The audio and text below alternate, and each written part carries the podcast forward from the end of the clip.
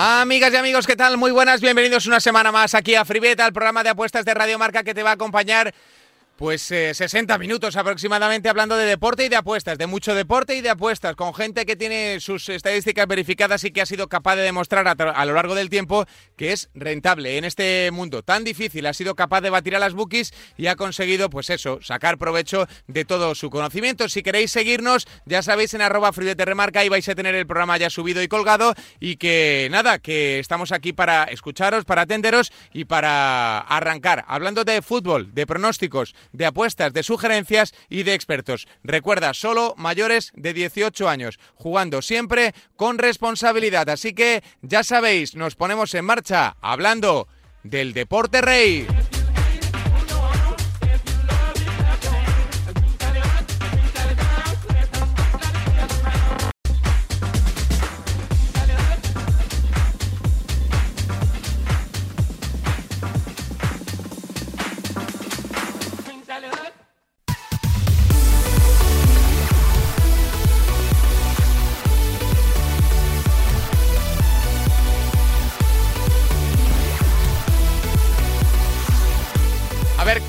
Que arrancamos siempre con eh, fútbol y lo tenemos que hacer saludando a nuestro Óscar Ogo Aleme para charlar de la jornada de liga y de todo lo que nos quiera comentar. Hola Óscar, ¿qué tal? Muy buenas. Hola Javi, muy buenas. ¿Todo bien, amigo? Todo bien, todo bien por aquí. Ya listo, supongo que para una nueva jornada liguera tras lo de la Champions, que nos ha dejado cositas interesantes al Real Madrid en la siguiente ronda, entre otras cosas, tras superar a la Atalanta. Y el debate sempiterno de si el Real Madrid lo hizo muy bien, la Atalanta muy mal, pero bueno, eso son cosas de otro cantar. ¿eh? Lo cierto es que el Real Madrid superó la eliminatoria recuperando sensaciones y eso supongo que para una jornada de liga como la que viene, pues también hay que tenerlo en cuenta, ¿no, Oscar? Sí, sí, es verdad que el, que el Madrid, bueno, eh, ha solventado la eliminatoria bastante, de manera bastante cómoda. Yo creo que nos esperábamos más del Atalanta. Yo por lo menos me esperaba, me esperaba otra cosa. Y, bueno, y es que en, ningún momento, sí es cierto que la ida con aquella expulsión, que para mí no era roja, en, no es roja nunca, sí que condiciona un poco porque, bueno, pues juegas un partido entero con 10, pero bueno, en el caso de esta semana, de este partido del Bernabéu, o, bueno, pues no, no ha sido excusa y no han, no han propuesto lo que yo me imaginaba que iban a proponer o que iban a atacar, salvo 15 minutos iniciales. Luego ha sido un equipo al que ha, ha dominado muy bien el Madrid. Bueno, pues eh, yo creo que el análisis es eh, perfecto y certero. La Atalanta estuvo mal y el Real Madrid muy bien, que hizo lo que tenía que hacer y lo que sabe muy bien hacer. Ese cambio de registro de Zinedine Zidane que le está dando de momento sus frutos al equipo, al equipo blanco. Oye, Oscar, eh, ¿dónde quieres fijarte? ¿En qué partido eh, vamos a, poner la lupa? Bueno, yo me, he quedado en, un partido por la zona más baja, que es ese Getafe-Elche, y voy a ir a favor del, del Getafe, porque, bueno, pues creo que es un partido que año el Getafe no está, no está fino, como se ha visto bueno, como se viene viendo toda esta temporada, después de unos años muy buenos con Bordalás, este año no, el equipo no está igual, no está, no está tan acertado, sigue jugando igual, entonces, bueno, eh, reciben a Leche, que es verdad que con Fran Escribá, eh, aparte de seguir compitiendo, como yo creo que ya hacían con, con Almirón, que era un equipo que competía, pero ahora con Fran Escribá parece que es un equipo, digamos, más, más fiable en cuanto a obtener un resultado positivo cuando acaban los partidos, pero que creo que en esta ocasión creo que creo que Bordalás eh, va a saber jugar al, a, al, a Leche y, y, bueno, pienso que, que hay bastante diferencia. el 11 de unos y de otros, Curela que era un poco duda porque se ha roto la nariz, pero parece ser que va a jugar con máscara. Entonces, bueno, creo que tiene a todos disponibles el técnico de el técnico valenciano y, y bueno, pues reciben a un Elche que, que como te digo, eh, es verdad que con, con Fran Escribá están dando una imagen más, más fuerte o más, más fiable que la que yo imaginé. Pero bueno, en esta ocasión se paga el menos 0,5 del Getafe a, más de un 80 y yo creo que, hay, que tenemos ahí valor. Mm, la verdad es que es un partido bastante interesante de analizar, ¿no, Oscar? Eh, Porque eh, el Elche de Almirón no es el Elche de Escribá, eso lo tenemos que tener eh, claro. Y a la hora de analizar un partido, yo creo que la muestra que tenemos de Escribá ya es más que suficiente, ¿no? Para detectar que las cosas han cambiado para bien para el equipo licitano. Sí, sí, Estiva tiene claro a lo que juega, juega con ese 4-4-2, es un estilo bastante parecido al del Getafe, la verdad, es un equipo, es un equipo sólido, que juega, juega directo, eh, mucho juego por banda y luego tiene dos delanteros de pues de metro noventa y tantos que bueno pues que son muy peligrosos en el juego aéreo. Y ese es el juego de leche. Y luego pues eh, serios atrás un equipo replegadito y bueno y, esperar sus opciones. Ya hace hace una semana casi ganan en el Bernabéu o bueno al Madrid que he dicho dos veces el Bernabéu y no juegan en el Bernabéu sí en Valdebebas sí sí en Valdebebas. entonces bueno pues y luego han ganado al Sevilla no hace tanto en casa eh, bueno, sí que sí que ha mejorado, sí que sobre todo lo que te digo, porque yo creo que con Almirón el Elche también competía, pero era verdad que competía los partidos y los acababa perdiendo casi todos y ahora eh, no, ahora de momento pues los compite y, acaba obteniendo un resultado favorable. Pero bueno, yo esta vez creo que, es un partido que se le puede atascar al Elche, ya le ganó el Getafe en la, ida en, en, Alicante y bueno, era otro contexto, otro entrenador, el, como bien decías, pero bueno, yo creo que, que puede sacar el partido adelante el equipo de Boladas. Ahí está el Getafe peleando duro ¿eh? por intentar reencontrar sensaciones. Ya decía de Jenny esta semana que, eh, lo decía Cabaco también hace unos días que, el Getafe ha perdido las señas de identidad, que no es el Getafe de otros años, pero el primer paso para reencontrarse es reconocerlo y, saber que, no están bien y eso parece que esta semana lo han conseguido plasmar negro sobre blanco o blanco sobre, sobre negro. Oscar, eh, ¿el resto de la jornada hay algo especial o no? Bueno, es una jornada que ahora que se ha puesto parece la cosa más, más justa por arriba, pues eh, yo creo que el, Barcelona tiene el partido más complicado de esta semana. El, Real Madrid le visita el, el Alavés, que, que no está dando una, y el, y el Barcelona visita, bueno, va a jugar contra la Real Sociedad, que es un equipo, bueno, pues es un muy buen equipo. La Real Sociedad es un equipo bien trabajado, aunque sí es cierto que es un poco imprevisible. La Real puede tener un partido bueno y ganar a cualquiera o que llegue el Manchester que superior y te, y te, y te moje la oreja en casa. Entonces, bueno, eh, vamos a ver si alguno de los de arriba se, se deja puntos. El Madrid tampoco tiene una, una visita fácil, que tiene que ir a Vigo. Bueno, vamos a ver ahí, porque ya quedan solamente 11 jornadas, me parece que son, y a ver cómo se. Bueno, a ver quién se acaba alzando con el título. Desde luego tiene pinta de que la recta final de temporada va a ser apasionante. Oscar, te mandamos un abrazo. Muchas gracias por compartir tu recomendación con nosotros. Vale. Un abrazo para Oscar, para arroba Ogoaleme, que como siempre nos ha compartido su conocimiento aquí en FreeBet, en Radio Marca y además de la mano de un pick súper interesante relacionado con el Getafe y con el Elche.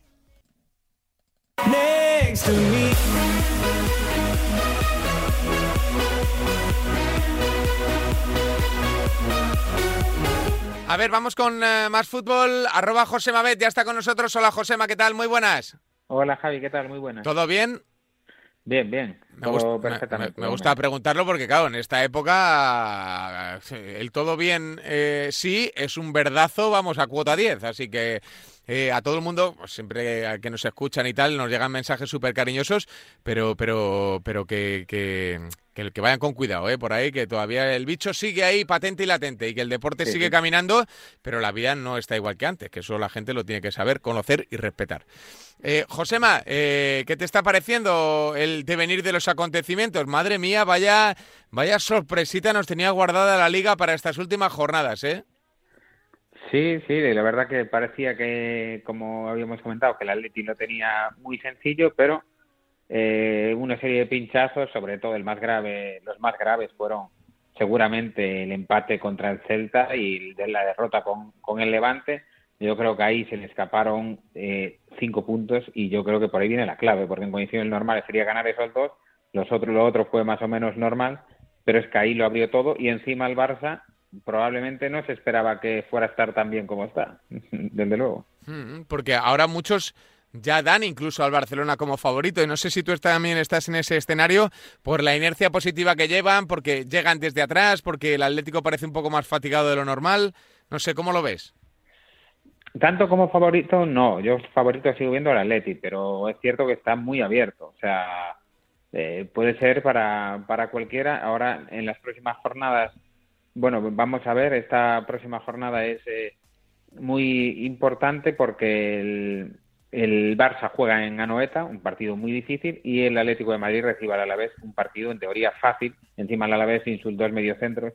Entonces, eh, es una jornada que puede decir mucho, porque puede que el Atlético se vuelva a despegar y vuelva a ser el gran favorito, pero también como el Barça, como el Barça le gana a Anoeta, peligro grande para el Atlético que luego tiene que ir al Villamarín y al Pizjuán. Dos salidas consecutivas muy difíciles. Mm, bueno, no, no, no está nada mal, ¿eh? Resañar ese calendario que al Atlético hay veces que en estas últimas semanas le ha perjudicado y ahora le puede dar un, pequeño respiro. Eh, Josema, ¿por dónde quieres ir? ¿Para analizar o para comentar algún partido y, compartir tu conocimiento aquí con los oyentes de Radio Marca? Pues esta jornada me voy a ir al, Celta Madrid. El partido se juega el sábado de Balaídos y sinceramente creo que el, que el Madrid va a tener muchísimas ocasiones en, en Vigo. Eh, lo pienso por el planteamiento con el que juega el Celta siempre, que bueno, ya es famoso el once de CUD, siempre juegan los mismos. Eh, cuatro atrás, Tapia por delante de ellos, eh, barriendo todo lo que pueda, recuperador de balones, y luego los cinco de ataque, ¿no? Con Mina, Nolito, eh, Aspas, Denis Suárez, bueno, y siempre, bueno, me comí uno, estoy hablando de memoria, y Bryce Méndez, vale. y siempre es el mismo once, y son demasiados jugadores de ataque y eso hace que cuando se enfrenta a un equipo muy ofensivo veamos partidos con muchas ocasiones. Hace poco pasó con el Huesca, que hubo ese 3-4 partido loco, porque como el otro equipo le, le vaya a atacar con mucha gente, esos jugadores del Celta de ataque bien, pero para defender les cuesta mucho. Y por lo que veo tampoco tiene mucho más el Celta. El Celta va a jugar, va a seguir jugando lo mismo.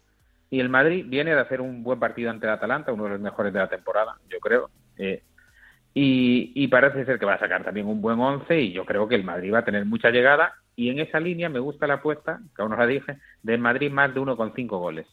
A 1,80, está a 1,80 y yo creo que va a tener ocasiones de sobra para marcar en, en Balaídos más de, más de un gol, para que marcar dos y que nos dé la apuesta. Esa es mi, mi recomendación de esta semana. Porque, eh, como bien explicabas en el argumentario, las sensaciones que dan uno y otro invitan a pensar que el duelo para empezar será de tantos, ¿no? O sea, que, que, no, va a ser ese clásico duelo de, de la siesta de las dos de la tarde que vemos algunas veces que son soporíferos, sino que invita más al optimismo por la puesta en escena de unos y otros.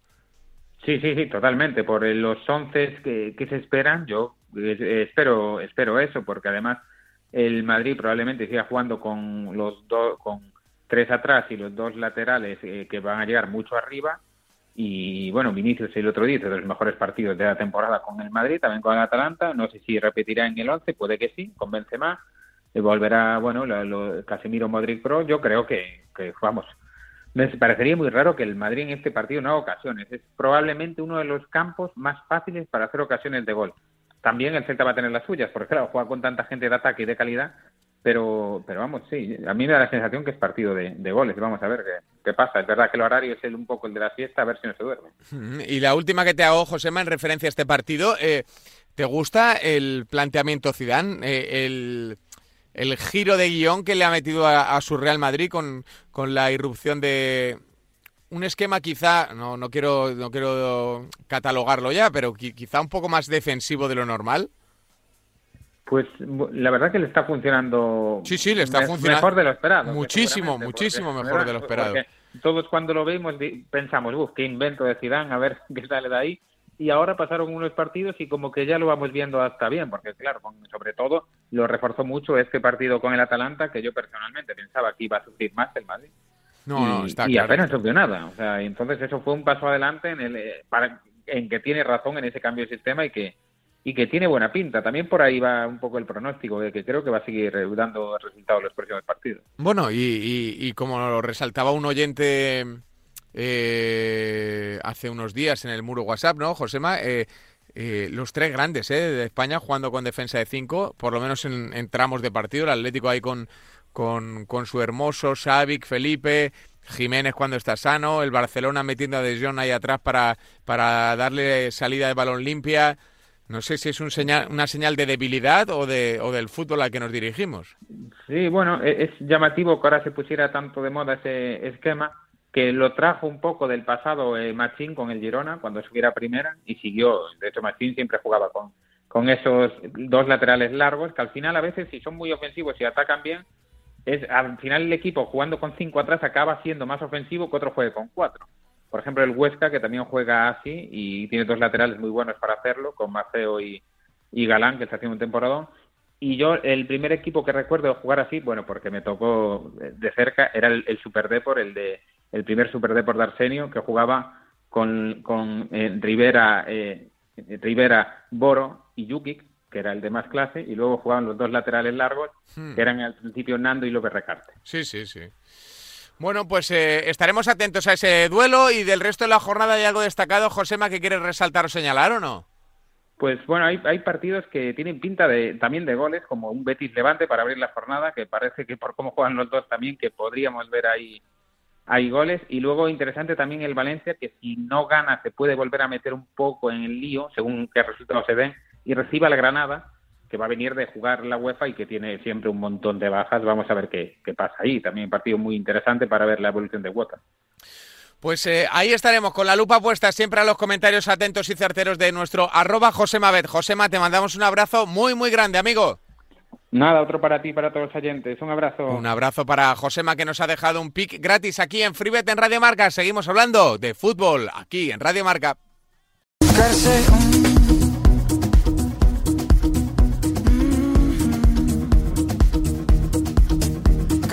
Venga, que ya saludamos a nuestro arroba pensa apuestas que está con nosotros. Hola Samu Puello, ¿qué tal? Muy buenas.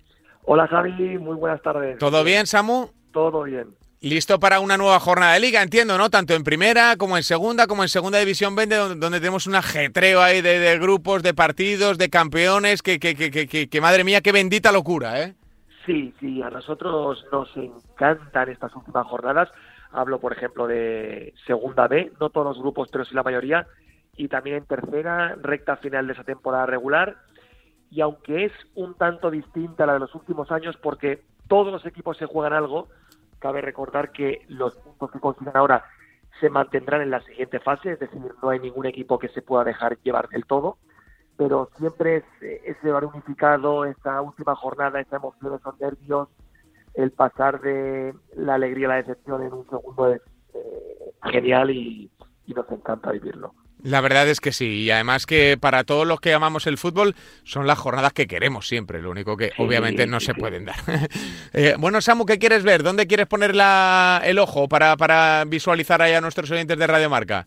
Pues dejaremos una combinada de segunda división de Liga Smartbank y luego vamos a recomendar unos cuantos partidos sueltos de segunda B para que la gente los tenga en cuenta a la hora de apostar. Vale. Una combinada puede esperar a la IFA que suba la cuota o que, por ejemplo, alguno de ellos empiece perdiendo, que es probable que pase.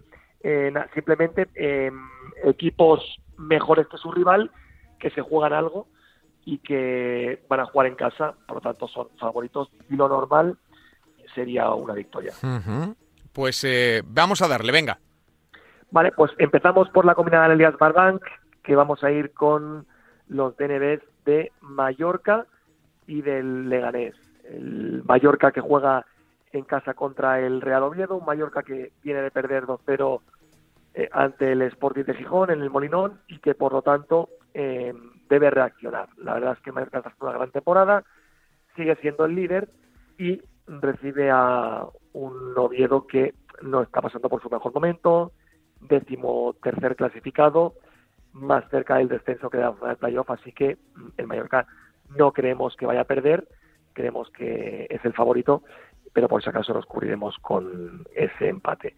Y luego haremos lo propio con el Leganés, que recibe en Butarque al Fuenlabrada, un Fuenlabrada que no pierde demasiado, pero que gana muy poco, que lleva cuatro jornadas sin conocer la victoria, y un Leganés que está bastante bien, sí que es verdad que eh, perdió en Cartagena y luego empató contra el Castellón en casa, dos pinchazos ante equipos de la zona baja, pero la semana pasada ya ganó 1-3 en Oviedo y está cerquita el ascenso directo, está tan solo tres puntos de Almería. En, en, segunda división todavía quedan 13 jornadas, pero mmm, creemos que tanto Mallorca eh, como Leganés van a ganar o que al menos no van a perder. Así uh -huh. que esa combinada de NBs nos parece bastante interesante. Eso es, que es una manera de cubrirnos, lógicamente, sí. en caso de que pase algo en el partido, que pueden pasar muchas cosas en un partido de fútbol, así que yo creo que lo mejor es cubrirse con ese tipo de opciones que siempre nos dan o nos garantizan un pequeño, un pequeño colchón. Y luego, eh, Samu, del resto de, de, de, partidos en donde le quieres eh, aconsejar a la gente que, que estén al loro. Vale, pues hacemos un rápido repaso por los grupos con una breve explicación de cada partido. En, en total son Ajá. si no me equivoco. En el grupo 1 de Segunda B, eh, subgrupo B, hay un Cultural Leonesa Marino de Luanco y la victoria de la Cultu mm, a partir de 1.50 nos parece muy interesante. Salió a 1.57, bajó un poquito y recibe a un Marino de Luanco que, bueno, fuera de casa baja mucho su nivel, la Cultu tiene un equipazo y después de tropezar varios años no conseguir el ascenso, creemos que tiene que ganar. El segundo partido es el Numancia, un Numancia que no puede acceder ya al tercer puesto, pero que puede mantener el cuarto y entrar con mayor puntuación a la segunda fase. El Covadonga viene a dar la campanada ganando a la Cultu, pero el Cova en casa es un equipo eh, muy aguerrido, difícil de batir, que juega muy alegre, que tiene muchas ocasiones, pero fuera tan solo ha conseguido dos puntos de 24, así que creemos que el Numancia ganará este partido. Tenemos a la Cultu, al Numancia ya por ahí señalados, eh, quedan otros tres. Sí, en el grupo 2, subgrupo A, el Racing, Racing Arenas, en el subgrupo A, como son 11 equipos, no es la última jornada, todavía quedan dos, y el Racing todavía tiene opciones de meterse entre los tres primeros. Para ello necesita ganar sí o sí los dos partidos. Está mucho mejor el Racing, la verdad es que empezó, empezó fatal la temporada, ahora está mucho mejor, cinco victorias en los últimos seis partidos, y el Arenas está un poco de capa caída en su estadio, eh, su estadio es muy diferente, césped artificial, pequeño, el sardinero grande, césped natural, debería sufrir, así que todo lo que nos sea una victoria del Racing, la verdad es que nos parece ya una sorpresa. Racing de Santander, le metemos ahí en el pack. Sí. Luego, es que no te, no te quiero interrumpir porque, porque digo, porque así van todos de carrerilla, ¿sabes? Y la gente va Cultu, Numancia, Racing, claro, es que son además equipazos que conocemos todos, que reconocemos todos, claro. Sí, y, que además tienen tienen buenos equipos, no es solo el nombre, sí, claro, sino que además tienen tienen buen equipo. Luego nos vamos al grupo 5 y tenemos el Mérida, el Mérida que recibe al Villarrobledo. Eh, Mérida, sexto clasificado, 23 puntos, a solo 3 puntos de la tercera plaza, aunque no pueda aspirar a ella, pero empatado a puntos con el Melilla, que está en zona de descenso. Por lo tanto, el Mérida depende de sí mismo para no caer al play-out. Recibe a un Villarrobledo que fuera de casa lleva un punto de 24, es decir, cero victorias, un empate y siete derrotas y por lo tanto eh, creemos que, que, tiene que ganar sí o sí. La verdad es que si el Villarrobledo todo ha sido capaz de sacar un punto en los dos partidos que ha disputado, ahora que prácticamente está desahuciado ante un equipo que se juega la vida, dudamos mucho que, pueda rascar algo. Ese es el cuarto de los partidos y nos quedaría uno por resaltar otro equipo que se la juega, entre comillas, ante otro que es en teoría inferior. Samu. Si en este caso se la juega un poquito menos, es el Baleares. Y decimos que se la juega menos porque está en la quinta posición, no llega al tercer puesto y em, está virtualmente salvado. Eso sí, recibe al Getafe, que está fatal, y el Baleares para mí es la gran decepción de la segunda división. Sí. Tiene muy buen equipo, tenía un gran míster como es Jordi Ruggier, que conocemos de su exitosa etapa por el Cornellá, luego estuvo en el Linense y, la verdad es que cogía un proyecto muy ambicioso y, bueno, lo que decíamos, eh, ha sido la gran decepción. En casa bastante mejor que fuera. Y ahora, bueno, han destruido a Jordi Ruggier, está Chadical, que era su segundo, que es el que cogió las riendas del Cornellá cuando se fue Jordi Ruggier al Linense. Y a pesar de haber sido mucho tiempo un segunda espada, es eh, muy buen entrenador. El Getafe está mal, último clasificado, y la verdad es que en el Estadio de Baleares creemos que, lo va a pasar mal, y con nuevo entrenador y con esa necesidad de victorias, eh, también vemos un ese partido. Bueno, pues que la gente esté pendiente a las cuotas, a los live, a las combis que puedan salir de todos estos eh, cinco eventos, más obviamente ese pick premium que nos ha dejado con los DNBs de equipos muy potentes. Eh, pues Samu, te mandamos un abrazo muy grande y nos quedamos con todos aquí apuntaditos para seguir la jornada que es apasionante del fútbol de bronce y también del de plata. Perfecto, Javi. Muchas gracias un abrazo también para vosotros. Un abrazo enorme para Samu Puello que nos ha dejado este, yo creo que conglomerado de partidos de muchísimo nivel con un análisis espectacular aquí en FreeBet, en Radio Marca.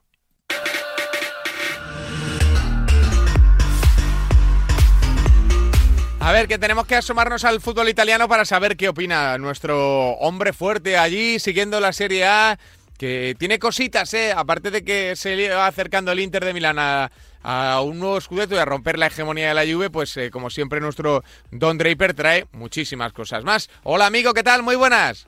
Muy bien, muy bien. ¿Qué tal? ¿Cómo te va todo? Pues bien, aquí charlando de fútbol y, haciéndolo en visión apuestas, que no está nada mal, ¿eh? sobre todo teniendo en cuenta lo que nos está dando la liga, lo que nos está dando la Premier y también lo que nos está dando, obviamente, pues la Serie A que tiene que tiene miguita, ¿eh? que tiene miguita esta temporada. Sí, sí, sí. Una temporada muy peculiar, pero con muchas cosas para analizar y la verdad que, yo creo que, que llena de oportunidades un poco complejas a veces, pero oportunidades al fin y al cabo. Mm, porque lo primero que hay, que destacar, eh, así a bote pronto, eh, así un poco... Ojo la que se pegó la lluvia, ¿eh? Sí, sí, sí, sí. La lluvia, la verdad. Ojo al trastazo que se ha pegado la lluvia y luego el gestito de Cristiano, que no sé si vosotros que lo seguís ya habitualmente más que, que nosotros aquí en España, lógicamente, porque juega en la lluvia, esperabais el, iba a decir el ostión, no se puede decir, sí, se puede decir, que ya, que ya es muy tarde. Eh, no sé, el, tropezón de la Juve y sobre todo la reacción posterior de CR y todos los rumores en torno a su regreso al Real Madrid después. Eh, yo no, no lo esperaba, no esperaba la derrota, la verdad, porque ya van tres años cayendo así mal contra un equipo en teoría siempre más débil y, bueno, se, se, desataron muchos rumores y el gesto de Cristiano, digamos, fue a raíz de esos rumores, que es verdad que algunos son infundados, pero hay que analizar un poco si de verdad fue un fichaje productivo para la Juve o no. A nivel individual está claro que Cristiano es un monstruo, es tremendo, es un auténtico crack, pero es cierto que la Juve, estas tres temporadas con él, eh, va a tener peores resultados deportivos que las tres anteriores sin él. Y eso tienen que verlo. Y además, con esto del COVID, tampoco económicamente le ha salido demasiado bien la jugada. Entonces, no sé, hay, hay muchos rumores de qué, qué pasará al final de la temporada. No sé yo si, si seguirá Cristiano o no por Turín. ¿Tú lo ves entonces complejo el tema o no? Sí. Es que aquí, aquí, en Madrid, eh, la prensa vinculada al equipo blanco, la gente que sigue el día a día, dice que es muy difícil ¿eh? que, el, que Cristiano retorne al Real Madrid por el tema de pasta y tal, ¿eh? quiero decir, no...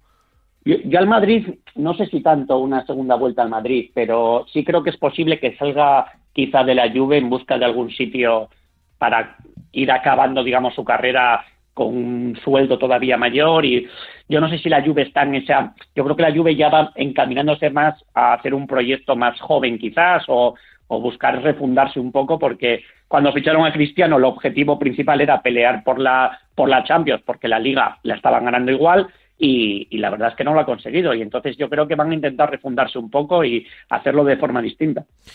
Bueno, pues no tiene mala pinta. Siempre que la Juve construye un nuevo proyecto suele hacerlo despacito y con buena letra. Así que estaremos atentos a si Pirlo es el director de ese proyecto, que también está por ver, ¿no? Sí, está por ver, sí. Y, ya van saliendo por ahí algún nombre interesante. Por ejemplo, ya suena Gosens eh, como lateral y la salida de Alessandro. Suena Locatelli en el centro del campo acompañando a Arthur. Bueno, son gente, digamos, de un perfil así joven que está jugando a buen nivel y que puede tener un futuro brillante. Bueno, bueno, bueno, pues también será interesante seguir la evolución del, técnico. Eh, oye, eh, para la jornada, ¿dónde tenemos que fijarnos? ¿Qué, has detectado? ¿Dónde te ha saltado la alarma? Eh, me gusta, como casi siempre me gustan partidos que a priori no son tan atractivos, me gusta el Sampdoria Torino y me gustan los goles.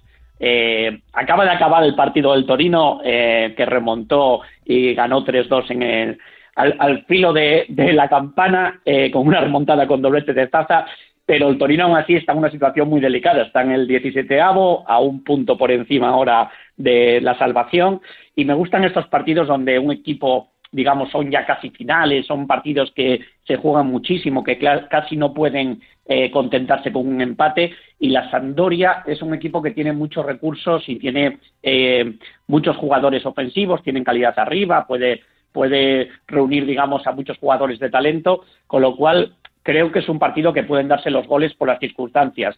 Eh, la Sampdoria llevan cinco partidos además sin ganar, creo yo que querrá eh, acabar bien la temporada, acabar sobre todo, van el onceavo y en Italia se suele mirar mucho porque se ponen como en dos hojas, acaban en la primera hoja que son entre los diez primeros. Entonces, bueno, creo que la Sampdoria con además nunca dejará relajarse mucho a los jugadores y creo que puede apretar por ahí y que los dos buscarán más o menos la victoria y puede ser un partido entretenido, va a ser buen tiempo y ese eh, más 2,5 goles me parece interesante. Está mm. por encima de la cuota par y es un creo yo que es un pick que tiene valor. Bueno, sí, sí, no, no, no está nada mal, sobre todo teniendo en cuenta las urgencias, como decías, que, que, que van a tener en cuanto a más a lo clasificatorio que también, sino a las sensaciones que están dando en el terreno de juego, ¿no? Claro, claro. Hubiera sido todavía mejor para el TIC, la verdad, que porque el Sassuolo eh, fue ganando 2-0 al descanso al Torino y esa remontada del Torino con la entrada de Zata hubiera sido mejor que no hubiera culminado del todo. ¿eh? la verdad que no quiero nada malo para ellos, pero quizá acabar con el 2-2 que te da, digamos, moral de la remontada y una sensación de euforia, pero no en sí los puntos, eh, hubiera sido un poco mejor. Pero aún así está claro que el Torino tiene que, que, sacar los partidos adelante, tiene que ganar, tiene salió Velotti además un poco enfadado del partido, con lo cual yo creo que tendremos bien al Gallo, que siempre es importante, y la Sandoria con Ranieri, yo creo que también siempre pone toda la carne en el asador, no deja que a nadie se relaje. Bueno, pues eh, lo contaremos aquí en eh, Radio Marca, ese partido y toda la jornada en la Serie A, gracias a Don Draper también por su visión en el fútbol italiano, que nos ayuda bastante a entender el fútbol italiano, la Serie A y también a descubrir nuevos picks con partidos, como dice, de muchísimo valor. Don Draper, ha sido un auténtico placer tenerte por aquí. Placer mío, gracias, un saludo. Un abrazo muy grande, un abrazo para Don Draper que nos ha dejado esta recomendación con muchísimo valor y que seguro, seguro, seguro o será verde o estará, o estará cerca.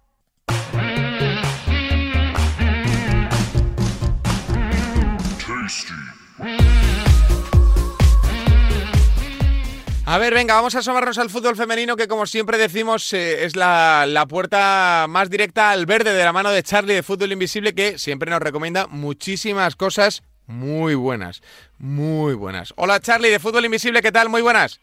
Muy buenas, Amaro. ¿Todo bien? Pues como siempre, ya esperando una nueva jornada de, de Primera Iberdrola y con ganas de repartir más verdes por aquí. Bueno, pues eh, a esperar, a esperar, a esperar a ver si son verdes las selecciones que tenemos aquí a calentitas, calentitas a nuestro ladito y esperando sobre todo confirmar las buenas sensaciones que nos está dando eh, entre otros, el Fútbol Club Barcelona, las chicas del equipo culé que siguen aplastando allá por donde van y hace unos días veíamos su espectacular duelo ante el Valencia, que fue una auténtica pasada, Charlie, y que suponemos que intentará replicar este fin de semana. Pues sí, además de fin de semana, pues bueno, contra el Rayo Vallecano, que pues que, miramos presupuesto de un otro equipo, lo que siempre hablamos, el Barcelona siempre saca mucha diferencia en cuanto a presupuesto y salario jugadoras con cualquier equipo, pero es que si encima lo comparamos con un Rayo Vallecano, donde Presa pues pues suelta suelta la gallina lo justo, lo justo y necesario para, para seguir compitiendo con ese mínimo salarial, pues, pues el Barcelona eh, las debe de golear, eh, tiene un tipo de problemas, sí que es cierto que el Rayo en su casa pues, pues puede ser un rival un poco, entre comillas, más complicado, pero vamos, que al descanso se tiene que ir ganando mínimo de, dos, tres goles, así que como siempre comentamos, ese descanso final del Barça hay que ir para adentro porque que siempre se acierta. Yo decíamos contra el Valencia que al final pues se puso en 1,20 ese descanso final, pero es que es 1,20 que, que lo combinas con otra cosa y que sabes que esa cuota va a ser verde. Pues eh, sí, la verdad es que da la sensación de que es muy raro, algo tiene que pasar raro para que el Barcelona no haga gol en los primeros 45 minutos. Sí, y tiene que pasar pues porque tengan 20 ocasiones, que son las que tiene más o menos ya en la primera parte, y que no metan ninguna. Ahora que tiene una superioridad pues pues infinita respecto al resto de equipos. Y lo que decía, un Vallecano, pues, pues hombre, pues la diferencia es aún mayor. Aunque años anteriores el Rayo le ha puesto las cosas complicadas, pero ya hemos dicho que el Barcelona está a un nivel impresionante, ya se conoce a la perfección, ya no es como hace dos, tres años que a veces quizás podían trolear un poquito, pero es que ahora es que es un equipo que va para ganar la Champions a día de hoy, el, para mí el máximo favorito junto con, con el PSG. Hmm. Bueno, pues eh, yo creo que es una suerte tenerlas en nuestra liga, aunque la sensación que da es eh, que están paseándose y bueno, nos gustaría ver un poquito más de competitividad en la liga, pero lo cierto es que eh, esa, ese paseo culé viene provocado porque el Atlético que visita Charlie al fútbol, al Sporting de Huelva, no, no está en su mejor momento, diría yo, está bastante lejos de su mejor momento y se va a producir, si nada cambia, uno de los trastazos más importantes de la última década en el fútbol femenino, que es que el Atlético se quede sin Champions. Sí, es que, es que yo ya lo venía comentando aquí hace tiempo, este programa en Twitter, y había gente pues que metía caña, dice, no, pues tú lo dices porque es del Barça, otro no, porque tú eres del Madrid, no, es simplemente por la realidad. Tiempo en el fútbol femenino y que se veía venir. Es un equipo que desde que se fue, pues, pues prácticamente Villacampa, así tuvieron ahí un año bueno con Sánchez Vera, pero es un equipo que no tenía un rumbo deportivo. Iban salvando porque iban teniendo un bloque que, se había construido, pero es que es que cada año los fichajes que hacían parecían más bien que iban poniendo parches que no era pues que tuviesen un esquema, pues vamos a quizás a tirar un año, que podría haber sido comprensible, tirar un año para reformar el equipo, eh, firmar a las más jóvenes, como hizo el Madrid este año, pues con Meteoroz, con, con Eva Navarro, apostar un poco por la juventud y quizás puedas perder un año, pero que, que sabes cada año siguiente que vas a volver a estar arriba. Pero bueno, han ido fichando cada vez menos, tienen menos jugadores españolas, más de fuera, muchas nacionalidades, que eso no tiene nada malo, porque está bien tener muchas nacionalidades y más si son buenas. Pero un equipo que está luchando o que quiere luchar por seguir pegándole la liga al Barcelona, eh, por estar en Champions y por, ser cada, cada día mejor, pues no puede ser que, los demás equipos pues inviertan ciertas cantidades y fichen ciertas jugadoras y que tú pues pues no estés a ese nivel. Y es lo que ha conllevado. Y tampoco está nada de presupuesto porque este año tienen el mismo presupuesto prácticamente que el Real Madrid si compara sueldos lo que es que el Madrid quizás lo tiene más equilibrado con, algunas jugadoras y tienen lo mismo que el Levante que, que va en segunda posición o sea que esa tampoco es es una excusa que valga el día de hoy han hecho mal las cosas pero pues bueno, pues tienen que esperar a que Levante y Real Madrid pinchen dos partidos. El Atlético todavía tiene que jugar aparte contra el Barcelona, que Real Madrid, por ejemplo, es algo que ya se ha quitado. Entonces eso es lo que hace complicado. A día de hoy yo creo que tiene que pasar casi un milagro para que se metan en Champions, que cosas más raras han visto y es cierto que la primera la está muy igualada y que todo puede pasar y que pueden recortar 6-7 puntos. Pero a día de hoy eh, está muy complicado. Pero bueno, lo que veníamos de este partido, al Sporting de Huelva, mm, le tienen que ganar sí o sí, aunque jueguen fuera un campo complicado, pero es que es que si ya no ganan esta jornada es que sí que ya es decir eh, adiós prácticamente y aparte de una oportunidad buena de, aprovechar porque el Real Madrid se enfrenta contra el Levante o sea hay alguno de los dos se va a dejar puntos o sea que alguno de los dos les van a recortar si ganan Así que, como te digo, esa victoria del Atlético se debería de dar y yo creo que puede tener una buena cuota para combinar. Yo creo que quizás pueda salir incluso sobre 1.30. Hmm, eh, oye, por cierto, eh, en ese partido del que hablas ahora, Real Madrid-Levante, ¿qué ves? Porque, ojo al partidazo que se nos viene, clasificación en mano. Uf, pues la verdad, muy complicado, es lo que te decía la jornada pasada con el Atlético Real Madrid. Es un encuentro muy difícil de pronosticar que no hay que meterse, eh, no hay que meterse ahí. Mm, yo creo que puede pasar cualquier cosa, sinceramente. Es que no te podría decir ni un resultado porque el Levante eh, viene jugando muy bien. El Real Madrid vimos cómo sacó el derby contra Atlético, incluso con una jugada menos desde, desde prácticamente desde el principio, con ese penalti que hizo Olga. Entonces, con ese penalti, perdón, con esa falta mm, que se marchaba a Luzmida y que hizo Olga, que le costó la roja directa. Así que puede pasar cualquier cosa. Yo no me metería, pero por ejemplo tenemos ese mismo día un partido en Real Sociedad Sevilla, donde si la Real Sociedad pues tiene una buena cuota, pues también es una muy buena oportunidad meterse en ese DNB o, bueno, pata puesta no válida con esa doble oportunidad a favor de las chururdinas. Hmm, bueno, pues eh, seguiremos atentamente a la jornada. Nos ha dejado Charlie cuatro recomendaciones de cuatro partidazos, quizás los cuatro partidazos más importantes de la jornada. Así que todo listo y todo preparado para disfrutar del mejor fútbol femenino aquí en FreeBet en Radio Marca y como siempre de la mano de Charlie de Fútbol Invisible. Charlie, como siempre, ha sido un auténtico placer, amigo. El placer es mío, Amaro. Un abrazo. Un abrazo muy grande a Charlie, probablemente el mejor pronosticador de fútbol femenino del planeta.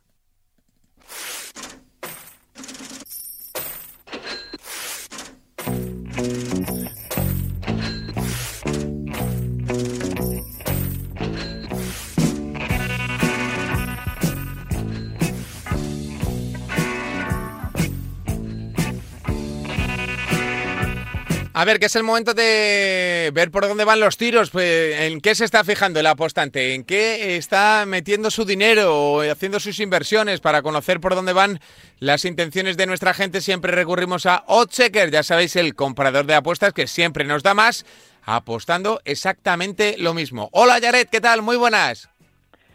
Muy buenas, Amaro, ¿qué tal? Encantado de saludar. Pues muy bien, aquí deseando escuchar por dónde va la gente, cuáles son las intenciones o las sensaciones que está teniendo el, público apostante y que se ven reflejadas en las estadísticas que vosotros manejáis ahí en, en Ocheques, Jared. Y hay de todo, ¿eh? ¿eh? Quizás el uno ya prácticamente nos estamos repitiendo mucho en las últimas semanas, pero es lo que hay, lo que va a haber seguramente hasta mayo, pero lo demás yo creo que alguna sorpresa se va a llevar la gente. Bueno, eh, del uno nos imaginamos todos que es Eurovisión, ¿no? Esto es así. Oye, ¿cuándo, ¿cuándo? No vamos a fallar. No vamos a fallar, ¿no? Oye, ¿cuándo se celebra Eurovisión? Bueno, me baila ahora mismo la fecha, pero en torno al, 20 de mayo. 20 de mayo, ¿no? O sea, que, o sea que estamos hablando... que coincida en esas fechas. Claro, o sea que estamos hablando desde, desde febrero instalado en el top 3, más o menos, y hasta, hasta que termine en el top 1. Esto es así, ¿no? La estimación que tenéis. Sí, sí, además que cada semana crece el tráfico. Eh, ha habido en estas últimas semanas, como voy a comentar ahora, eh, concursos importantes a nivel europeo para ver cuáles iban a ser los representantes de cada país y esto se nota, se va, se va sintiendo. Hay una campaña que dura meses, semanas y, y meses, así que lo vamos a tener seguramente cada vez más arriba, si se puede. Bueno, pues eh, Eurovisión ya está claro que va a ocupar en lo alto del podio, lógicamente, porque tampoco tiene mucha intriga o suspense. Es un evento súper apostado por la gente a nivel eh, europeo, pero queremos conocer el top 3. Es decir, el, el tercer evento más apostado de toda la semana, Jared, ¿hasta dónde nos lleva? Y este me encanta, ¿eh? porque es un evento que, por decirlo de alguna forma, todavía no existe.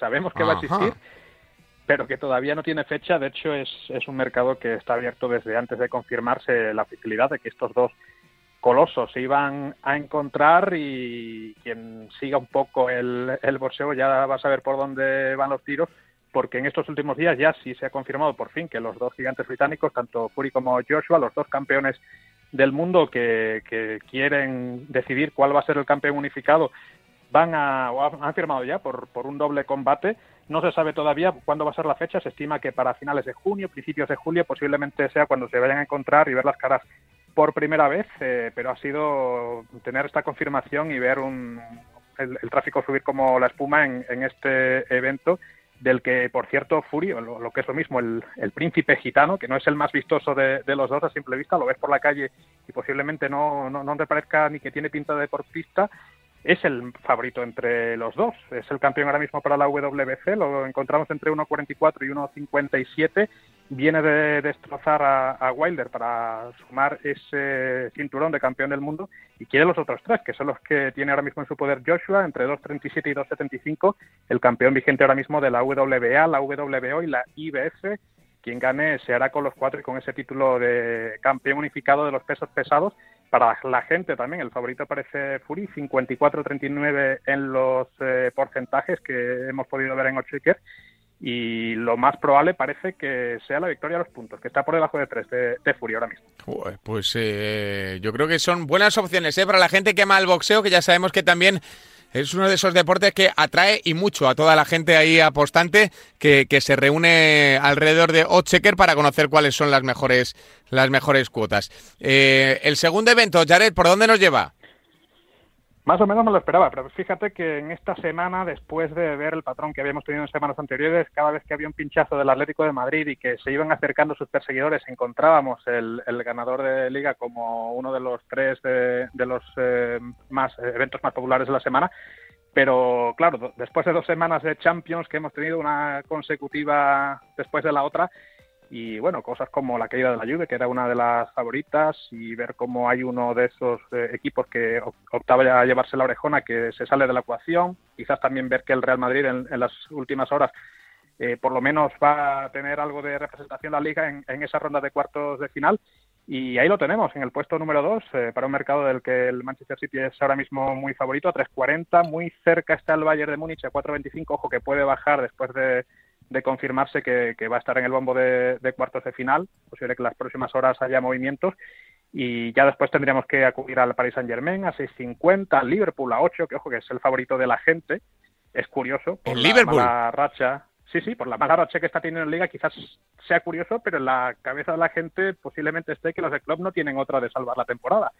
Así que es, es curioso, es curioso simplemente. No, voy a hacer más, más juicios de, de evaluación de, de esta opción por parte de la gente, pero ahí lo tenemos con un 20,8% como el, equipo en el que la gente ahora mismo está confiando más. Más, por cierto, que el Real Madrid como representante español, que está a 13, quinto, y si nos guiamos por eso, a ver lo que le toca en el bombo, pero no debería pasar ni de cuartos si nos fijamos por las cuotas que están ahora mismo ofreciendo los operadores. Siempre decimos que el mercado suele tener razón, pero eh, no siempre se cumple esa máxima. O sea, el Liverpool como favorito, pues es cuanto menos sorprendente. Pero Es la opción que, está utilizando la, gente a través de Oddchecker. Ya sabéis, el comparador de cuotas que nos da siempre un poquito más, apostando exactamente lo mismo. Jared, te mandamos un abrazo muy grande y te emplazamos en unos días para que nos sigas actualizando este top 3, ¿vale?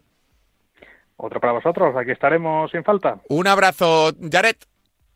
Un abrazo para Jared de Ochecker, que como siempre nos ha dejado ese top 3, que es claro indicativo de lo que se está fijando el público a la hora de seleccionar sus picks. Oye, ya solo nos queda repasar eh, las actuaciones individuales del fútbol inglés con Picarillo y también el mundo de la raqueta que viene con Sergi eh, analizando, contándonos, buscando grandes cuotas con eh, tenistas de mucho nivel. Tanto la Premier como el tenis vienen de la mano del formato ya conocido como muro WhatsApp. Ahí achinchetamos los picks para cuando quieras seleccionarlos. Así que arrancamos por Picarillo, fútbol inglés. Adelante, querido. Buenas tardes, Javi. ¿Qué tal? ¿Cómo va todo? Te cuento un poco lo que tenemos para este fin de semana, ya que es un, fin de semana un poquito especial, porque es jornada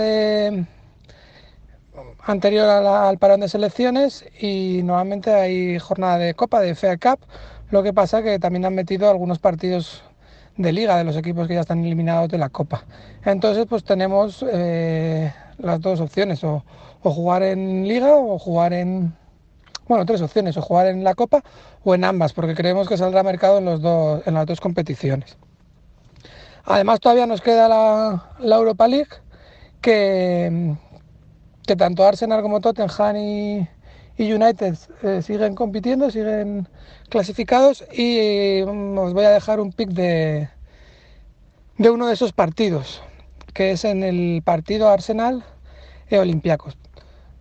El Arsenal viene con una buena ventaja, ya fue eliminado por Olympiacos el año pasado y creo que ha aprendido la lección y es por una de las cosas por la que creemos que tiene valor este pick, ya que ahora mismo Olympiacos pierde 1-3 y necesita pues para clasificarse meter tres goles, que creemos que es bastante complicado y que el Arsenal no metiese ninguno.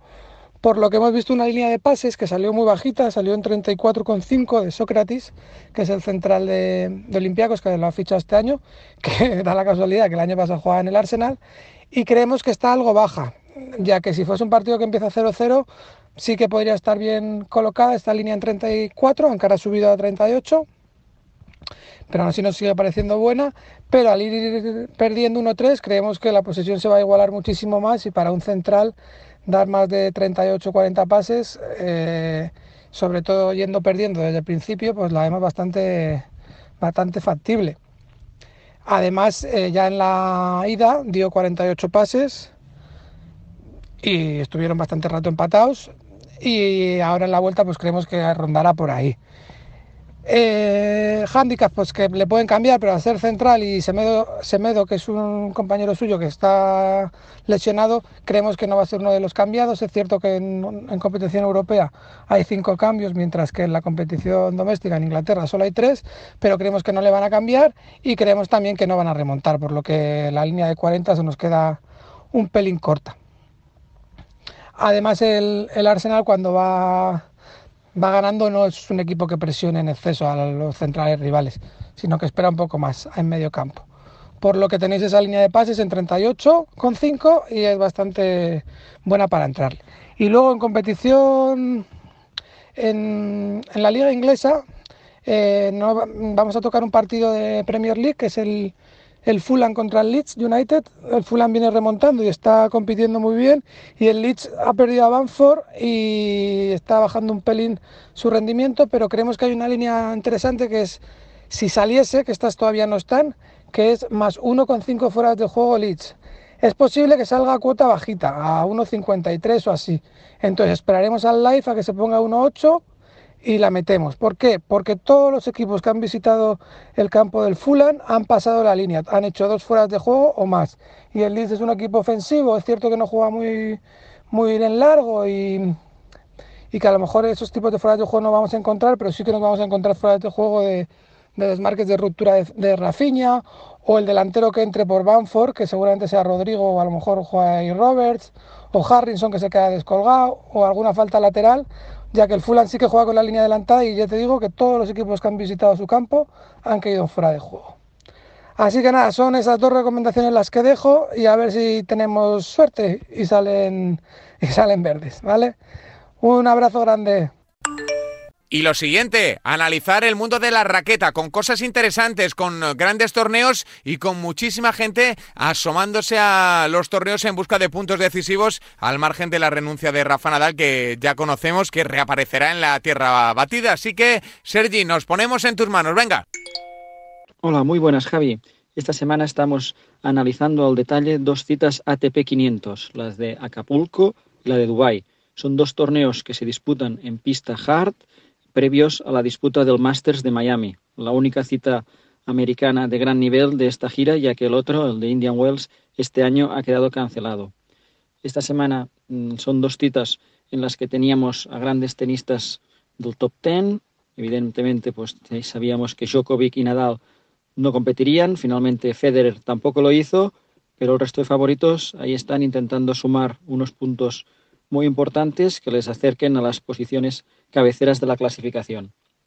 Si nos vamos a Acapulco, hay los dos grandes favoritos, hay dos nombres propios. Son el griego Stefanos Sisipas, que la semana pasada en Marsella ya teníamos dudas de su implicación y finalmente perdió en cuartos de final para poder llegar con mejor tiempo, con mejor preparación a Acapulco y a pesar de que tiene un cuadro complicado, la pista es ideal para sus características y perfectamente le podríamos tener en una apasionante final con Alexander Zverev. El alemán en su debut no dio opción alguna al joven español Carlos Alcaraz y ese sí que tiene un cuadro absolutamente favorable para alcanzar como mínimo las semifinales. Ahí su mayor obstáculo podría ser si llega Milo Raonic, pero considero que al nivel al que hemos visto Zverev, pues lo tiene todo de cara para poder luchar por este título. Si tenemos una final ante Sisipas, sería un partido absolutamente apasionante, pero en estas citas que se disputan en superficies tan rápidas, que el, el servicio es tan, tan importante, aquí sí que muchos partidos se deciden por escasos detalles y ahí pues veremos si los dos pueden llegar. Si llegan, sería una final absolutamente apasionante. La otra gran cita de la semana es en Dubái, donde teníamos a Dominic Thiem como primer cabeza de serie, pero al igual que sucedió en Doha, sufrió una, eliminación en las primeras rondas, las sensaciones que nos dejó fueron muy negativas y si ya de por sí antes del torneo Andrei Rublev era el gran favorito, ahora con la baja del austríaco, el ruso aún ha quedado con el, como el papel de candidato número uno al título. Su bagaje en citas ATP 500 es absolutamente espectacular lleva más de 20 partidos de esta categoría ganados, cuatro títulos y a pesar de que aquí es verdad que la pista es algo más rápida de lo que le interesaría, le hemos visto rendir a un gran nivel y ahora mismo pues veremos si alguien le puede apartar del título.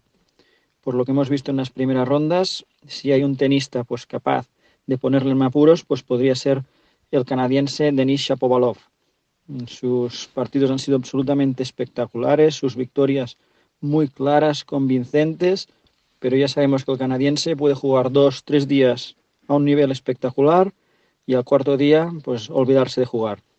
Por lo tanto, ahí sí que con Shapovalov hay que ir día a día. Veremos si sigue y puede mantener este nivel tan alto. Y en principio, en la parte alta del cuadro, con la baja de Team, es el favorito para alcanzar la final. En la parte baja, como he comentado, Andrés Rublev es quien lo tiene todo de cara. Si no acusa el cansancio de tantas jornadas consecutivas, de dos torneos pues, seguidos alcanzando rondas finales, pues aquí tiene una nueva oportunidad para poder luchar por un nuevo ATP 500.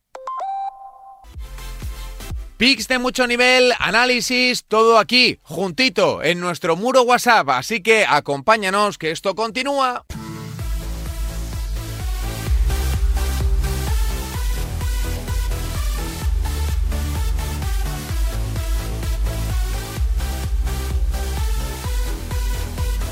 A ver, vamos a asomarnos al mundo de la canasta, al mundo del baloncesto con nuestro Luis Bravender Betts, que ya está con nosotros para echarnos una visual y, ayudarnos a desmarañar un poco la jornada de Euroliga que tiene mucha amiga, porque hay partidazos esta semana. Hola Luis, ¿qué tal? Muy buenas.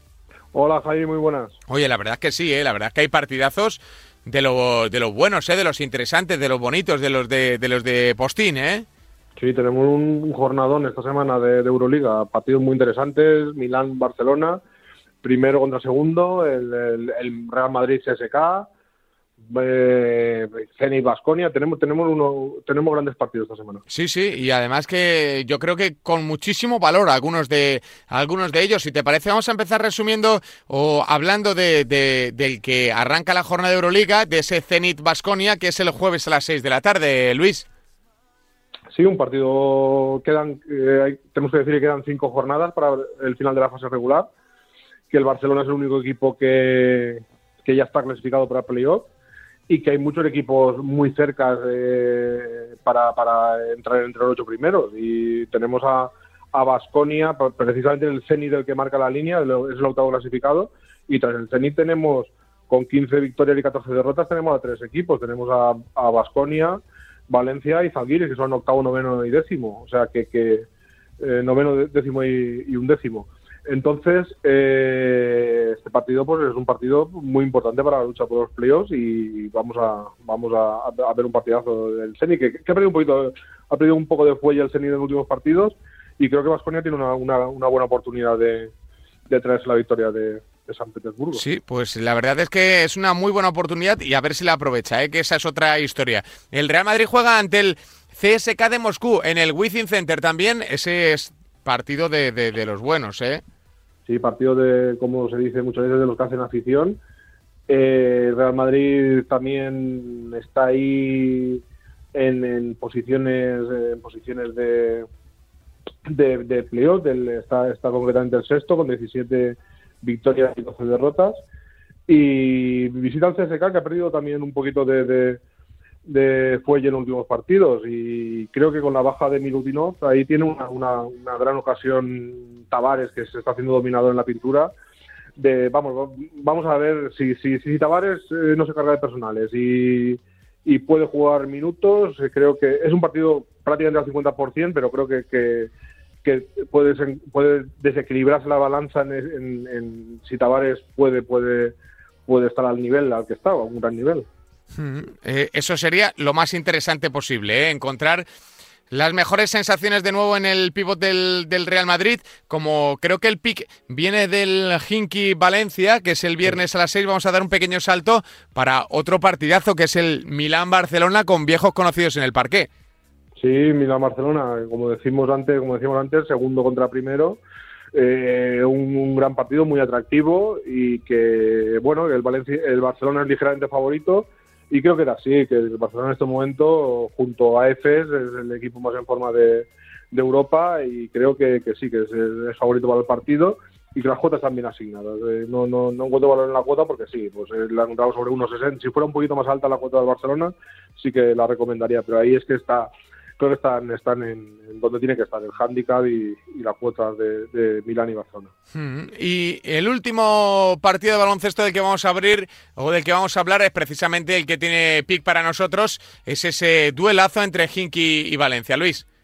Sí, eh, decíamos antes que, el Valencia está empatado con Basconi y Zalgiris, en, precisamente por detrás de, la línea de, de playoff que marca el CENI, con, son noveno, décimo y un décimo, y, y que con con 15 victorias y 14 derrotas, pues le queda le quedan estos cinco partidos, tiene que dar lo de pecho para, para entrar en playoffs, que es su objetivo. Y precisamente tiene aquí un partido que tiene que ganar sí o sí para, para, para entrar, porque se juega contra el colista, el Hinky, que, que sabemos que permite muchos puntos, que le gusta que sus partidos acá son muy anárquicos, en lo que el Valencia se mueve como pez en el agua en ese tipo de partidos eh, permite muchos tiros liberados, eh, la defensa es el, talón de Aquiles del Hinky y creo que Valencia con el perímetro que tiene, dejándole dejándole tirar y, teniendo muchas posesiones durante el partido, mm, va, va, yo creo que vaya a ser el partido que puede entrar el handicap, pero en lo que me, en lo que el pronóstico que recomiendo, me gusta tanto el handicap de menos nueve y medio del Valencia como que el Valencia anota 90 más puntos. O sea, el over 89 y medio del Valencia. Hmm, o sea que esperamos muchísima anotación por parte del equipo Taronja, ¿no? Sí, en lugar de, ir al over del partido, pues, pues eh, creo que como el Valencia va a llevarse el partido y el Hinky, pues no, en los últimos partidos ha, ha permitido 92 puntos a Estrella Roja, a CSK, a, 100 puntos al Alba Berlín. El Valencia en los dos últimos partidos no ha estado tan anotador, pero bueno, pues le hizo 112 a Baxi Manresa. Él, eh, en, este, en este tipo de partidos contra un equipo que te deja tirar, te deja jugar, te deja correr, Valencia se mueve bien y creo que, que es un buen, una buena apuesta que Valencia hace más de 89 puntos y medio. Pues es una gran apuesta que nos deja Luis y que, vamos, viendo los últimos resultados que nos ha pasado por aquí por Freebet, madre mía, qué, qué racha, qué dinámica más buena y qué sensaciones nos están generando las grandísimas selecciones de nuestro eh, querido Luis. Eh, Luis, te mandamos un abrazo muy grande, amigo. Un abrazo, Javi. Un abrazo y hasta la próxima. Un abrazo para Luis, para, Bets, que ya está con nosotros, como siempre, repartiendo conocimiento del mundo de la canasta.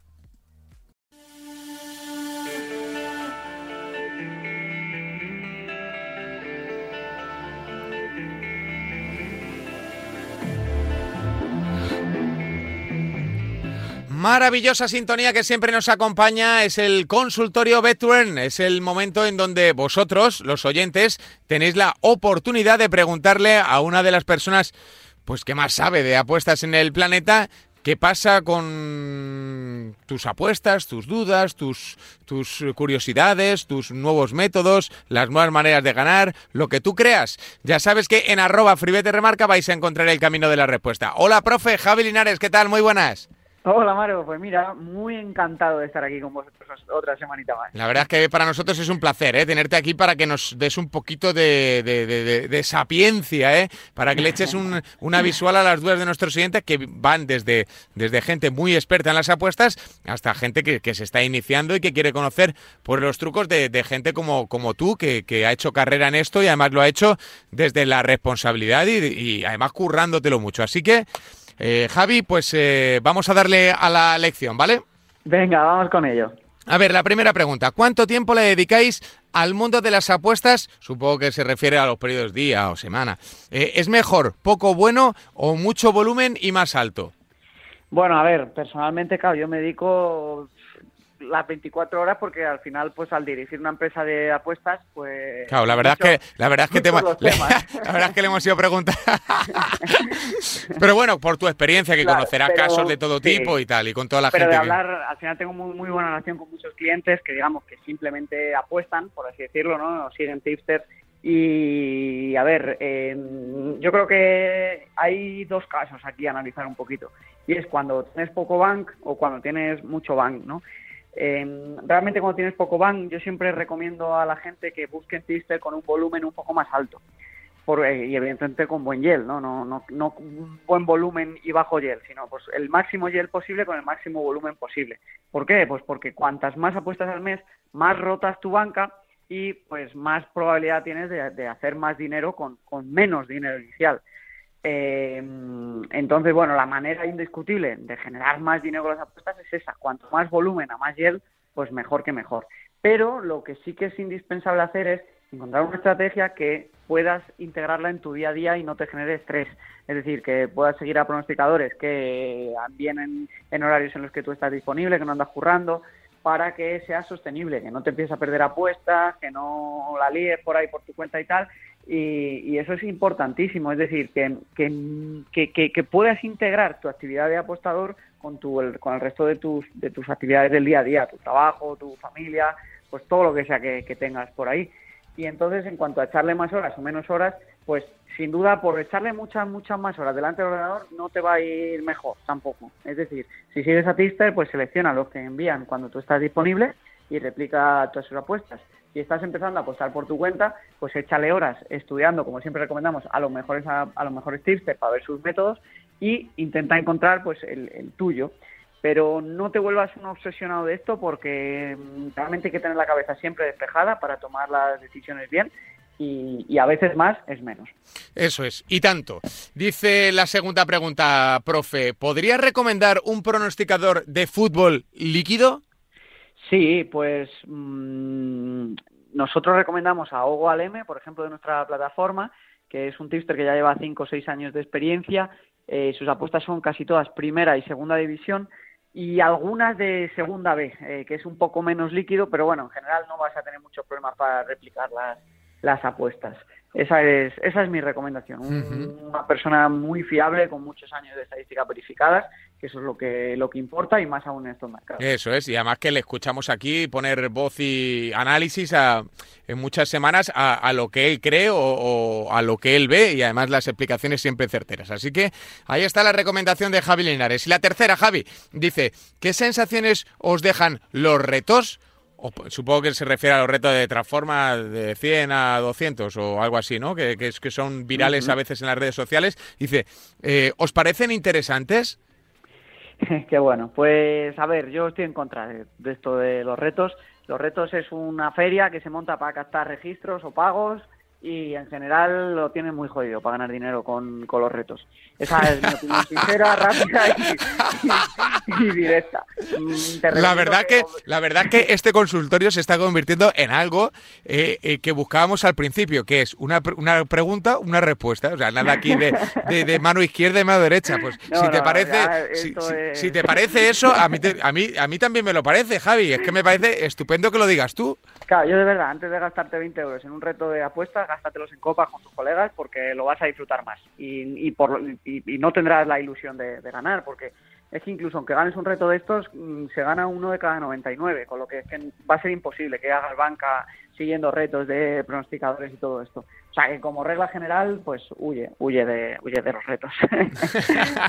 Ahí está nuestro Javi Linares, como siempre compartiendo conocimiento y además haciéndolo pues como tiene que ser, con eh, palabras claras y gruesas para que quede el mensaje lo suficientemente claro para toda la gente que pregunta a través de arroba fribete remarca. Javi, profe, nos escuchamos en siete días, te mandamos un abrazo muy grande, ¿eh?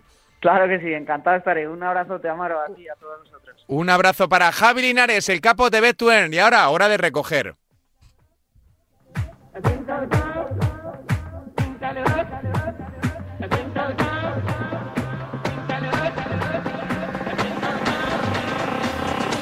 Bueno, pues eh, hasta aquí ha llegado el programa. Ya sabéis que estamos disponibles en arroba remarca, que vamos pasados de tiempo como siempre, así que vamos a intentar recoger rápido. Ya sabéis que tenéis que jugar siempre con responsabilidad y mayores de 18 años, que estamos aquí para contestar cualquier duda, consejo, sugerencia, lo que te dé la gana en arroba remarca y que siempre que juegues tienes que hacerlo de manera responsable, como siempre decimos, con más de 18 años y si puedes, siguiendo a profesionales de esto, con estadísticas verificadas y gente que ama el mundo de las y que ha demostrado que es capaz de ganar con ellas. Así que en siete días más apuestas, más freebet aquí en Radio Marca.